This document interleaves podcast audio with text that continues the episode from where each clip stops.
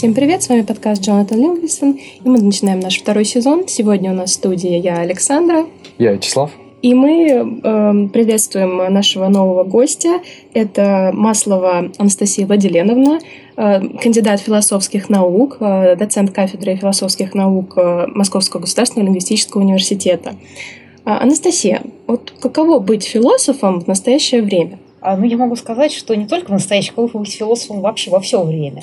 А, я считаю, что быть философом значит быть а, самым свободным человеком в обществе. То есть это человек, который мыслит, который умеет мыслить, для которого мышление – это способ жизни, способ бытия.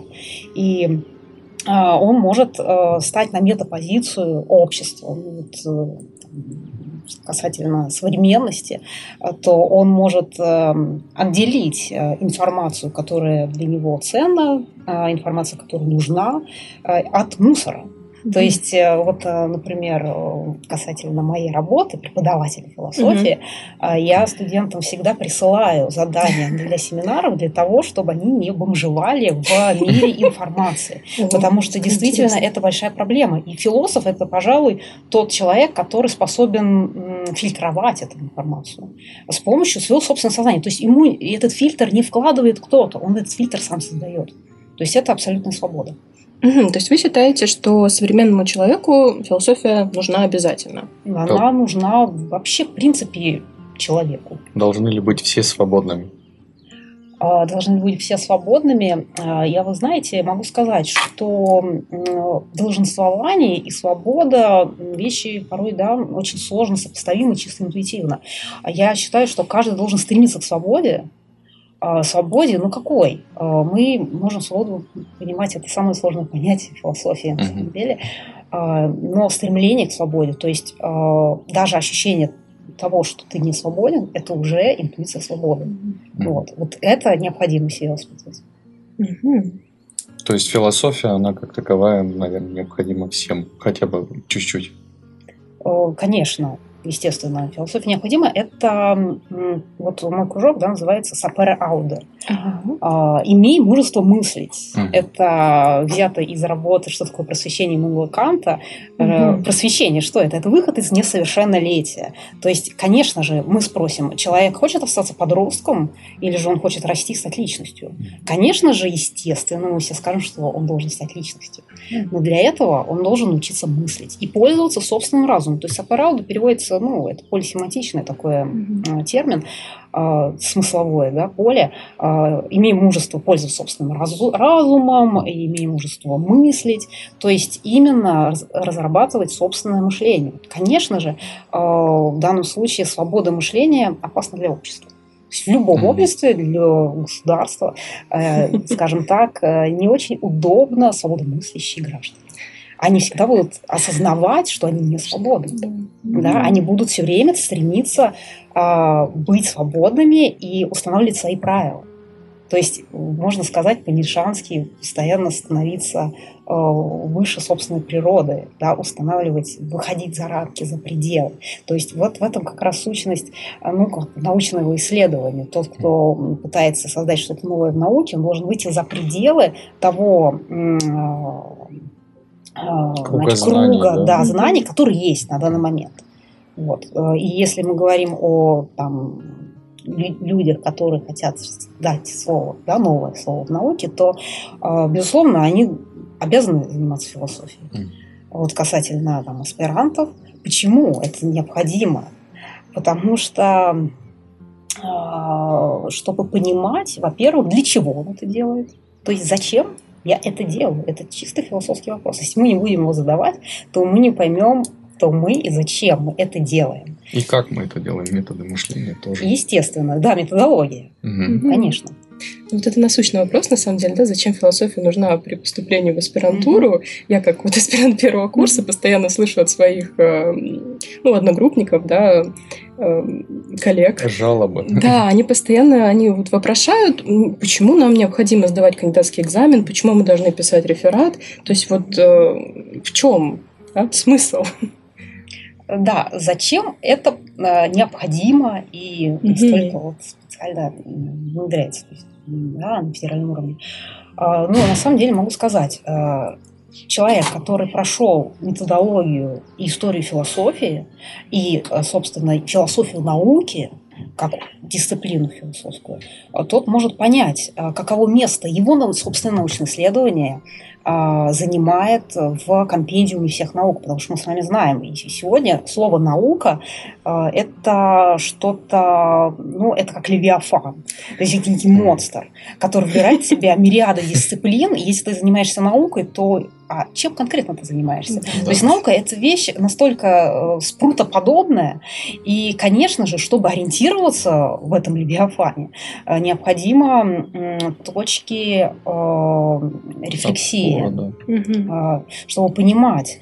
Естественно, это помогает ориентироваться, помогает понимать место в науке, потому что что такое даже самая диссертация? Ну, возьмем кандидатскую диссертацию или докторскую диссертацию собственно, что нам влачиться. А, у нас есть круг знаний. Это еще говорил Фалес, э, но и, собственно, прекрасно это описал Николай Кузанский в ученом незнании. А, у нас есть круг знаний, вот всего знания, которые есть у человечества на данный момент. Сегодня мы достигли определенных высот, это так, большая такая махина угу. знаний. И вот ваше исследование, это ну, такой-то миллиметрик, э, вот такой вот выход. Точка. Да, вот угу. буквально это нано вот э, частичка, которая выходит за пределы, то есть дает что-то новое. И нужно осознавать это, что какое место это занимает. И, ну, если мы говорим о кандидатской, если мы говорим о докторской, то это скорее некий лучик. Это новое направление. То есть из этой точки вы превращаете в лучик. Очень красивая вот. аналогия. Получается, что без философии выйти на этот метауровень невозможно. Вот.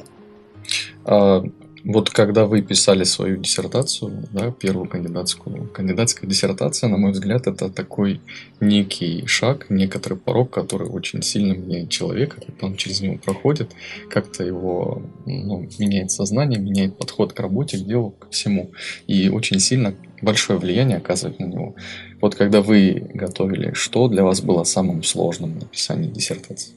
А это может быть так вот будет неожиданный ответ, а, подчиняться мыслям своего научного руководителя. Mm-hmm. Потому что правильно а, вот это вот метаноя, да, перемена ума, которая происходит после написания диссертации, а, ну, могу сказать, что как такового изменения сознания у меня не было. Скорее, я ощутила свободу. Это было такое счастье, что ты не подчиняешься научному руководителю, ты можешь писать все, что хочешь. А, и потом у меня был бриколаж различных статей, и теперь перед э, мыслями о докторской нужно это все собрать в единую струю, а это опять некое подчинение. Угу. Вот, то есть всегда научная работа это действительно подчинение. А, поэтому и в философии, я немножко, буквально немножко скажу об этом, а, есть э, академические философы, есть преподаватели философии, да, это отдельно совершенно компендиум, да, скажем, э, кластер э, людей, а, и есть неакадемические философы. И если задать вопрос, а кто интереснее, то интереснее не академические философы, угу. которые не в структуре, не в системе, которые максимально свободны. Вот э, вы преподаватель философии как раз-таки, да? Вот что вам больше всего нравится в вашей профессии? Честно вам э, начну такую издалека. Я никогда не хотела стать преподавателем. Ага. А, и когда пришлось, ну, потому что после кандидатской э, судьба меня свела с МГЛУ, и, естественно, я влилась в этот процесс, как будто бы я была призвана преподавателем философии казалось. Но, естественно, ты не знаешь э, свое призвание, не опробовав себя в этом деле. Это очень важно. И что мне больше всего нравится, это, наверное, а, фидбэк, обратная связь студентов. Студенты, конечно, я думаю, каждый преподаватель, любящий да. свое дело, отвечает да. именно так. И, конечно же, э, давать новое знание и вот, э, что называется, раскачивать сознание студентов. То есть приводить их к мышлению, вызывать их. Вот это. И это дает очень много энергии, на самом деле. То есть после общения со студентами э, действительно наполняешься какой-то новой да, Ходишь бодрее, да, энергичнее. Да, безусловно. Это прям приподнятое такое настроение после пары, это, конечно, ни с чем не сравнится. Да. Угу. А вот э, давайте да, вернемся к вашему образованию. Чему вообще учат на философском факультете? Вот такой интересный вопрос. Мне кажется, будет интересно нашим слушателям. Угу. Ну, я училась в Государственном академическом гуманитарном университете при Академии наук, в Институте философии. Да, де юра это называется угу. Государственный университет гуманитарных наук, а де факто это Институт философии. Угу. То есть у нас э, было образование буквально в секторах Э, научных. То есть нас учили э, люди, которые были не преподавателями философии, были философами. Угу. Да, вот это дихотомия, которую я вам говорила. Как в античной академии. Да. Именно, да, именно философы. И я у них почерпнула очень многое. Я применяю э, некую манеру, некое именно стиль преподавания, который я впитала из своей студенческой скамьи у вот этих метров, которые меня учили. А, это очень сильно на меня повлияло. А, и очень многие вещи, которые там я слышала, я воспроизвожу для своих студентов.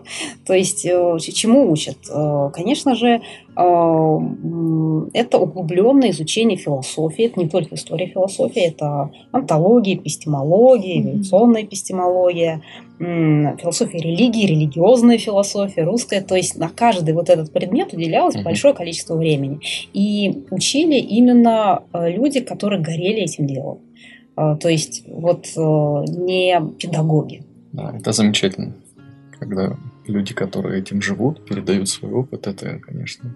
Да, особенно... и это, это бесценный опыт, да. на самом деле. А вот э, мы, когда говорили про вашу диссертацию, э, у меня возник вопрос про вашу тему, насколько я знаю, она связана с интуицией. Mm-hmm. И вот э, это очень интересный момент, потому что как наука, это в науке очень много зависит от интуиции.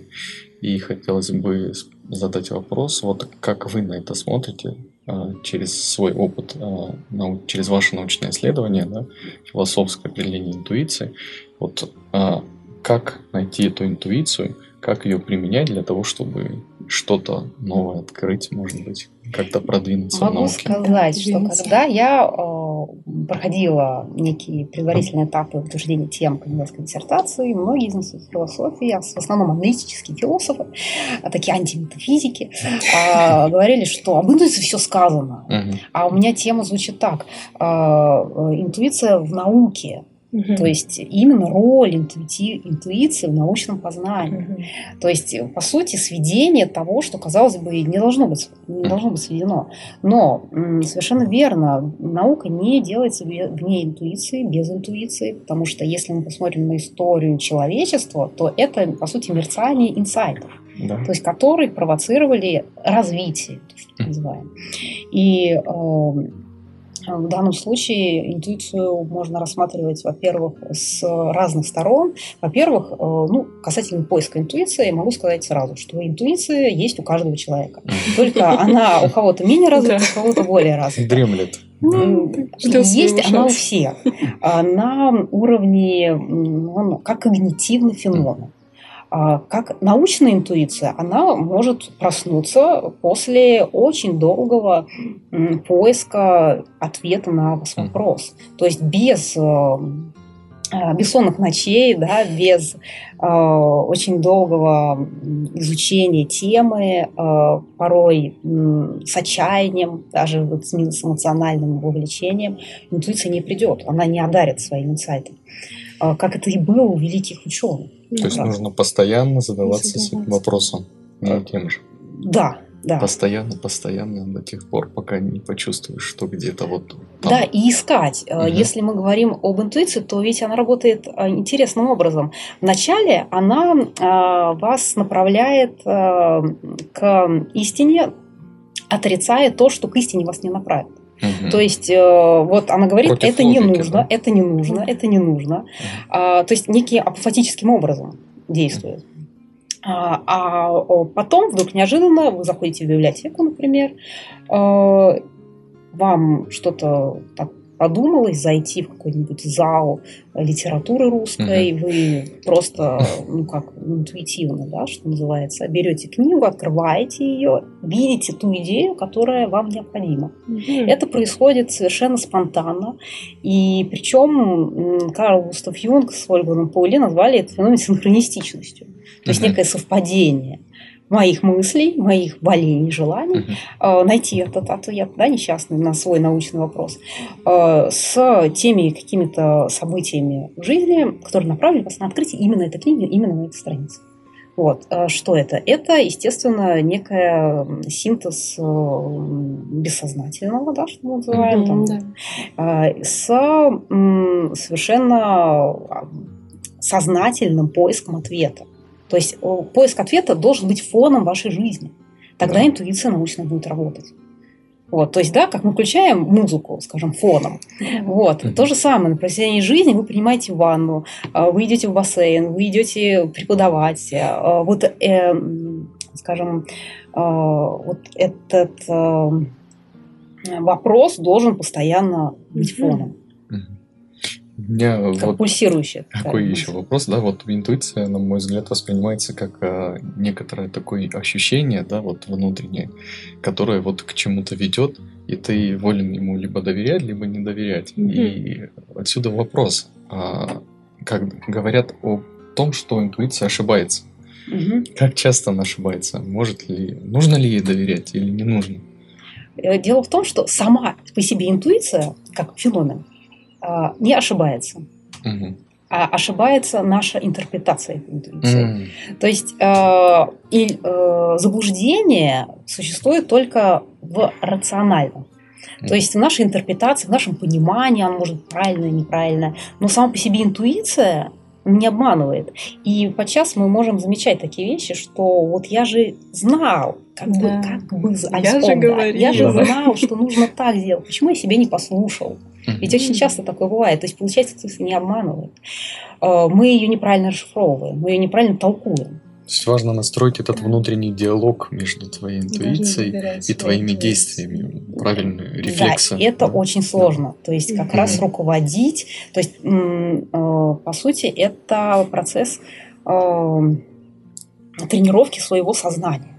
Mm-hmm. То, что, чем занимаются йоги, например они без, а, на бессознательном уровне, то, что происходит у нас на бессознательном уровне, они выводят под контроль своего сознания. И могут руководить даже физиологическими процессами. Ведь мы с вами не задумываемся, что у нас там есть, например, желудок, пока он не заболит. Да. Но он у нас есть, да? И, к сожалению, он болит. Да, и когда болит, мы осознаем, то есть импульс в наш мозг да, мозг нам говорит, что вот это есть. Mm-hmm. Но пока мы это не чувствуем, его нет. То есть феномена сознания нет. Ну, вот вы говорили про кружок, да, свой угу. философский кружок. Давайте все-таки поподробнее расскажем нашим слушателям, э, студентам, да, у нас много студентов, кто нас слушает. Э, я думаю, им было бы интересно узнать про ваш кружок. Угу. Могу сказать, что вообще идея кружка мне сразу очень понравилась. Э, я его, можно сказать, с нуля создала. Угу. Как только начала работать, сразу же появился кружок именно с аппарауды, именно с логотипом, с группой. Угу. То есть вот все, все оформление у нас появилось. И в начале а, скорее это были такие даже мои какие-то вхождения, лекции, но сейчас это свободная беседа, и более того, это принципиально отличается от того, что творится на семинарах по философии, лекциях тем более. То есть, когда происходит заседание кружка, так называемое, ну, я называю это э, коллоквиум, круглый стол. Дружеская беседа. Да, да. мы превращаем это в личное общение. И там как раз происходит максимально полное раскрытие сознания студента. А, это в идеале должно быть. И они высказывают свое мнение. Мы друг другу задаем вопросы. Я даю им свободу э, раскрытия своих мыслей. То есть, что им интересно, что они хотят. И даже когда мы утверждаем новую тему, например, нашей нашего заседания, скажем, э, то я спрашиваю, что вы хотите, что вам интересно. И часто я слышу тишину, а, потому что очень сложно понять, что ты хочешь. Да, да, особенно когда задают вопрос, ну что ты хочешь? Да, а проблема в том, что мы себе не задаем этот вопрос. Что да. я хочу? Мы часто живем по инерции. И вот э, я надеюсь, что философские кружки это такие вот вспышки э, самосознания вот, э, возврат к каким-то проблемам, которые мы не задумываемся. Лучше понять себя. Да, конечно, у нас есть встречи, посвященные чисто самосознанию, самопознанию. А, встречи, посвященные проблемам э, морали, искусства. То есть э, мы не знаем, к чему выведет нас следующая встреча, например. Вот, то есть это действительно такое творчество. А вы вот свои встречи проводите только в рамках а, стен университета, или вы, может, выезжаете куда-то, как античные философы, сидите где-нибудь по дереву С удовольствием бы уехал с своими студентами в Афины. И там бы провела бы целый цикл философских кружков. Ну, а, но мы, вот когда началась пандемия, мы угу. каждую неделю проводили кружок э, по воскресеньям вечером онлайн. Угу. И угу. это было настолько важно, и я чувствую, что это действительно важно для студентов, когда они были разобщены, да, да э, то это некое... Да, они соединялись и общались вот на эти темы животрепещущие. И мы вот посвятили несколько встреч вот проблеме вот этой пандемии, современности, обществу, цифровизации, э, дистанционному образованию. И это, я считаю, очень важно со студентами говорить на эти темы, их услушивать и понимать. Очень Помог. многим да, студентам было необходимо как раз, ну не только студентам, даже преподавателям да. на дистанции, именно вот это вот общение, ну, к сожалению, не живое, но тем не менее, мы тоже в нашем психологическом кружке тогда клубе, как mm-hmm. мы его называем, сделали дискуссионный клуб, и вот, мне кажется, это действительно было нужно. Вот актуальная, да, тема mm-hmm. сейчас. И, соответственно, вопрос э, по итогу, по итогам вот этих ваших заседаний, да, воскресных, дистанционных, а помогло ли это как-то студентам а, в целом вы их а, настраивали на правильную учебу, потому что, насколько я знаю, у всех очень сильно упали Упала показатели мотивация. и мотивация учиться в этот период. Да, после ваших встреч они как находили новые силы или, может быть, какие-то вы использовали методы, чтобы их дополнительно стимулировать? Ну, вот не, не спрашивал я их, как э, вам стимулирует наши философские. Я э, могу сказать, что э, большое количество людей присутствовало на кружках. И я считаю, что это такой это статистический показатель, это очень того, что мотивация была. Как то есть просто прийти, подключиться да. к кружку, то есть это есть все равно образовательная среда, Конечно. так или иначе. Я думаю, что вообще э, по моему наблюдению студенты, которые интересуются кружком, они уже мотивированы угу. на учебу. То есть э, такие, которые непонятно зачем поступили, они на кружок не ходят. Они, ну, да, даже если э, них, да. даже если кружок для них будет э, плюсиком, там, да, к семинару, да, да, да, все равно это должно быть порыв души все-таки. Мы так плавно перешли к рубрике «Советы начинающих, начинающим молодым ученым». Mm-hmm. Да? Давайте тогда поговорим о том, как начать, с чего начать проводить свое научное исследование. Да? Вот как вы пришли к науке? Mm-hmm. Хороший вопрос. А, если э, говорить издалека, то очень с раннего возраста вначале это были точные науки, угу. а потом а, гуманитарные. То есть из физического аспекта, да, из естественно-научного, из а, даже любви к астрономии, mm я перешла к философии. Но философия же, как мы сказали, с вами наука похожа на Левиафана, философия тоже не отстает. И философия имеет огромное количество дисциплин. А, и чтобы выбрать дисциплину, мне не составляло никакого труда. Я сразу выбрала проблему антологии и эпистемологии. Ага. И философия науки тоже меня очень интересовала. И это скорее нужно чувствовать, к чему лежит душа. Ну, это, наверное, такой банальный уже совет, а, потому что у нас сегодня была лекция по герменевтике. А плохой переводчик – это тот, который переводит то, что ему не по душе, когда он не может слиться с мышлением автора. Ну, то же самое, когда ты не можешь, не можешь слиться с объектом своего исследования, то не будет э, никакого счастья от этого. А мы знаем по Аристотелю, что человек родился, чтобы стремиться к счастью. Ну, вот. И наука должна представлять счастье. Вот. А с чего начать научное исследование? А, начать с объекта. Начать с того, что изучать.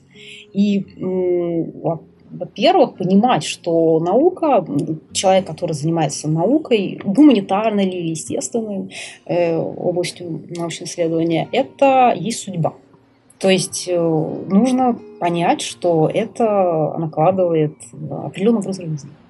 Невозможно, да, не согласиться. Очень красивое заявление. Наука это судьба. То есть, получается, мы выводим такой э, некоторый, постепенно с, в разговоре с вами мы выводим такую некоторую траекторию, как делать свое исследование. Сначала нам нужно определиться с объектом, постоянно задаваться себе вопросом, осуществлять информационный поиск, и после интуиция выведет нас на нужный нам ответ. Да, то есть mm должен быть э, все время такой гибрид э, интуиции с рациональным базисом. И, как говорил Ньютон, да, я стоял на плечах гигантов. То mm есть, естественно, изучить все, что говорилось на эту тему. Был такой очень скандальный процесс над историей философии. Зачем нужна история философии? Можно же философствовать ну, здесь и сейчас. Mm. Вот давайте начнем философствовать. Что такое там, сознание? Давайте поговорим об этом. Но если мы начнем говорить, то обнаружится, что, оказывается, это было у Дэниела Деннета, а это было вообще вот то, что мы только что сказали, это было еще у Сократа, и мы будем творить постоянно велосипеды. Поэтому именно для этого да, и нужно изучать э, историю методологии науки. Это опять да, вопрос о том, для чего философия в аспирантуре. Вот. Потом оказалось, что новизна вашего исследования совсем не новизна. Вот касательно новизны, надо откопать. это новизна – это ваша интуиция.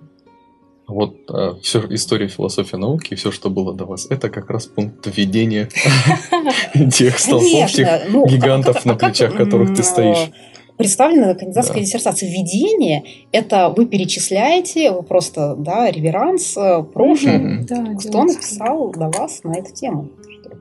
Как вы думаете, изучение философии дает а, больше ответа или порождает все-таки больше вопросов? Есть такая шутка, что задашь вопрос философу, получишь новый вопрос. Да, это а, точно. Но а, философия, она не только в вопросах, иначе бы она не развивалась. Конечно же, она э, не только дает ответы, но она дает новые направления направление мыслей, и более того, без философии невозможно обобщить, э, например, э, то, что сделано в различных областях науки. То есть философия – это метанаука э, в первую очередь. И, ну, кроме того, что она вообще, собственно, является прародительницей всех наук, а, естественно, из вот этих фундаментальных вопросов. Потому что если мы посмотрим на компендиум тех наук, которые существуют сегодня, то в ядре каждой науки существует фундаментальный вопрос. Этот фундаментальный вопрос есть философский вопрос. То есть мы уходим корнями, собственно, в философию. Является вот этот э, вопрос в ядре вечным? На него нельзя найти ответ? Дело в том, что пока мы не исследовали до конца человеческий мозг, человеческое сознание, а, пока я буду придерживаться позиции агностицизма. А, что пока мир не познаваем до тех пор, пока мы не познали самих себя до конца. Да, вот я как человек, который занимается с техническим мышлением, да, подтверждаю полностью, что каждая новая идея техническая – это отражение природы или отражение человека. Мы копируем, повторяем, делаем, и таким образом мы растем. Когда познаем себя, мы создаем что-то новое для нас. Да, и в этом состоит как раз расширение горизонтов познания. И вот мы говорим, да, о науке, для чего она нужна, зачем, если вот задаться этими вопросами, то, конечно же, для э, самопознания самого человечества. Конечно же. Анастасия, давайте немного пофантазируем. Вот если бы у вас была возможность выбрать какого-то одного философа, ну, возможно, уже не, не, не живущего, ну и задать ему какой-то либо один вопрос, либо просто о чем-то поговорить. Кого бы вы выбрали, и что бы с ним обсудили? Вот если ответить спонтанно, интуитивно, то приходит на ум Джордана Бруно. Хотя он не был, э, скажем, таким, ну, он был астрономом, mm-hmm. был ученым, философом, мыслителем глобального масштаба. Э, вот мне было бы интересно с ним пообщаться. Именно Джордана Бруно. Э, и посмотреть, как его сознательный интеллект э, оценил бы э, то, что сейчас э, происходит. в науке, в физике, в астрофизике, ну, собственно, вот в этих дисциплинах, и к какому бы философскому выводу он пришел, мне было бы очень интересно. Мне, кстати, стало интересно, вы сказали, что в детстве вас интересовали больше именно точные науки, а вот вы в детстве сразу знали, кем вы хотите быть, кем вы хотели быть в детстве? Э, я хотела стать э, с пятого класса астрофизиком. Ага. Да, и было стремление закончить э, физико-математическую школу и, собственно, идти на физическое, получить физическое образование. Но э, так сложилось, что я выбрала философию. Это тоже во многом влияние Э, ну, родителей, воспитание. Mm-hmm. Это направление мне дал мой отец, mm-hmm. потому что он всю жизнь коллекционировал философские книги, mm-hmm. имея большую библиотеку, и приобщая меня к мудрости с малых лет буквально. Mm-hmm. И, собственно, изучение космоса – это тоже своего рода философия. Mm-hmm. Я могу сказать, что сегодня существует философия астрономии. Угу. Филос... Ну да, это часть философии науки, и я хотела вот выйти за пределы моментного изучения вот, э, звезд и так далее а, на метауровень, на уровень философии философии и науки. А, но я пошла дальше и занялась именно интуицией, как раз корень науки вообще. Да. И никогда у вас не было желания заняться чем-то новым, может быть, кардинально поменять? Что, что вы делаете, профессию или все-таки бросить философию да, и уйти преподавание. В Я могу вам сказать, что э, человек, который стал философом, он не может быть уже не философом. Ага. Это вот то, что я вам говорила, быть ученым – это судьба. Быть философом – это судьба. Но не надо понимать это как рок да, mm-hmm. такой, ну, плохой. А, нет, действительно, а, это способ мышления. То есть э, это значит перестать мыслить так, как я мыслю. Это невозможно. Да, перестать быть тем по характеру, э, каким я сформировался до 7 лет. То есть это невозможно. Это нужно, э, скажем, совершенно изменить полностью структуру самого себя, то есть это как, не знаю, как сменить пол. То есть ну, невозможно. То есть это убрать свою часть своей идентичности.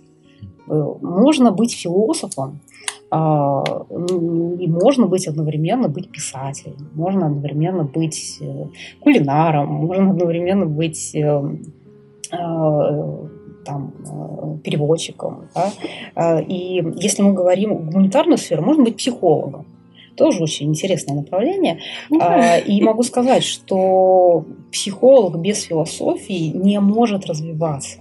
Конечно, да. А, так что, если даже бы желание такое очень сильное возникнет, перестать быть философом, все равно эта новая деятельность будет связана с философией. Это не значит, что она такая привязчивая. Это значит, что это способ бытия, это модус вивенди. И если в Древней Греции философия понималась действительно как способ быть, философский образ жизни. Сегодня, конечно же, мы воспринимаем философию как нечто такое вот стоящее особняком. Mm-hmm. То, что мы изучаем, то, что мы преподаем, но не то, чем мы живем. А, и вот я могу сказать, что лавируя между быть философом и преподавателем философии, а, я а, все-таки думаю, что менять профессию, ну, это значит менять, сломаться в 8 mm-hmm. да, это не нужно. Тем более мне она доставляет удовольствие. Mm-hmm. Это самое главное, да. Ну, недаром же говорят, да, что философия, она как мать науки. Угу. Поэтому, ну. Вот вы упомянули то, что про философию, про современную жизнь. А, я хотел спросить, есть ли философия современной жизни? И стоит, может быть, ее преподавать у нас всем а, студентам? Философия современной жизни? Да, отличается ли она вот в современной жизни, концепции мышления человека? Насколько отличается? Можно ли выделить это в отдельное направление? Сейчас очень часто люди любят говорить о том, что у меня своя философия жизни. Вот э, эти люди лгут. Э, потому что, ну, во-первых, они не знают, что такое философия. Моя философия, ну, вы знаете, Достоевский не философ. Почему? Потому что он не создал философскую систему. А чтобы быть философом, нужно создать философскую систему. А нужно быть э, то, что называется в контексте этого философского дискурса. А, вот именно в том смысле, как э, понимал дискурс Мишель Фуко именно. И современная философия образа жизни, да, конечно же, э, сегодня много очень работ философских на тему современной жизни. Как изменилось мышление, сознание людей. Скажем, как мыслил человек 20 века, как мыслил человек нулевых годов, и как мыслит человек 2021 года. Об этом ну, много пишется и в русской философии, ну, в нашей, скажем, современной русской философии. А, например, концепт клипового мышления. То есть, естественно, а, это нам говорит о том, как поменялось мышление человека, а потом «Восстание масс», о котором писал, о котором писал Хасерта э, Гасет. А, тема очень актуальна сегодня. Вот, поэтому, конечно же, сегодня философы очень много думают на тему, как изменяется мышление человека. И в основном это социальная философия, то есть философия посвящает посвящает э, вопросы проблеме современного общества. Вы считаете, что вот эти процессы изменения мышления, они ускорились по сравнению с тем, что было да, в прошлых все. веках, mm-hmm. или а, они точно так же меняются с такой же постоянной скоростью? Здесь есть э, несколько уровней. А, понимания этого процесса. И с одной стороны у нас есть физиология мозга с своими нейронами, которая не поменялась. То есть человек там 10 века до нашей эры и все современно. То есть, ну, собственно, нейроны точно так же преобразуются, да. все происходит э, точно так же. А, но а, то, что мы называем, я уже сказала, клиповое сознание, то, что а, происходит сегодня с информационными потоками, mm-hmm. которые обрушиваются буквально на сознание человека, а это не может не изменять его мышление. И я согласна с мыслью, что сегодня скорее мышление направлено на то, где найти информацию, вместо того, что найти. А, то есть поиск э, где? То есть Google, Википедия, и причем это все под рукой. И вопрос, а, вот этот смартфон, который знает больше, чем ты, это есть часть твоей физиологической памяти? А, то есть это часть меня? Или же это что-то другое? То есть так получается, что мы да, немножко затрагиваем уже область трансгуманизма на самом деле, вот это вот продолжение тела человека, продолжение когнитивных функций, перенесение когнитивных функций человека uh-huh. на вот эти цифровые гаджеты. Э, и причем, вовне. И причем, могу сказать, это очень сильно влияет на мышление, мышление деградирует. То есть человек перестает запоминать. В Федре, нет, простите, в нет, правильно все, в Федре, вот, а, а,